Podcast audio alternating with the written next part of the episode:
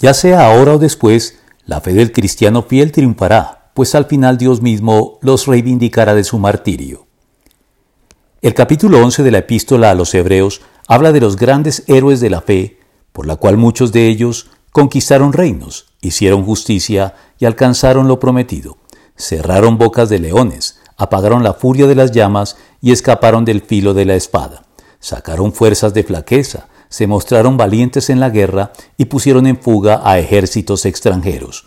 Hubo mujeres que por la resurrección recobraron a sus muertos. En lo que podría alentar en los creyentes de hoy una postura ingenuamente triunfalista alrededor de la fe, pasando por alto que otros en cambio fueron muertos a golpes, pues para alcanzar una mejor resurrección no aceptaron que los pusieran en libertad. Otros sufrieron la prueba de burlas y azotes e incluso de cadenas y cárceles. Fueron apedreados, aserrados por la mitad, asesinados a filo de espada.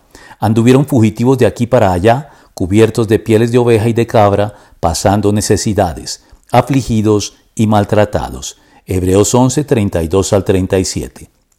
No se trata, sin embargo, de dos diferentes criterios divinos para tratar a su pueblo fiel sino de una más compleja visión victoriosa de la fe, por la que no todos comienzan a recibir aquí lo esperado y prometido, sino algunos, mayormente, después, como sucederá con los mártires de la fe, de quienes se dice finalmente, vi también las almas de los que habían sido decapitados por causa del testimonio de Jesús y por la palabra de Dios.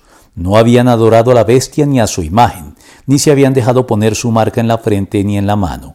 Volvieron a vivir y reinaron con Cristo mil años. Apocalipsis 24.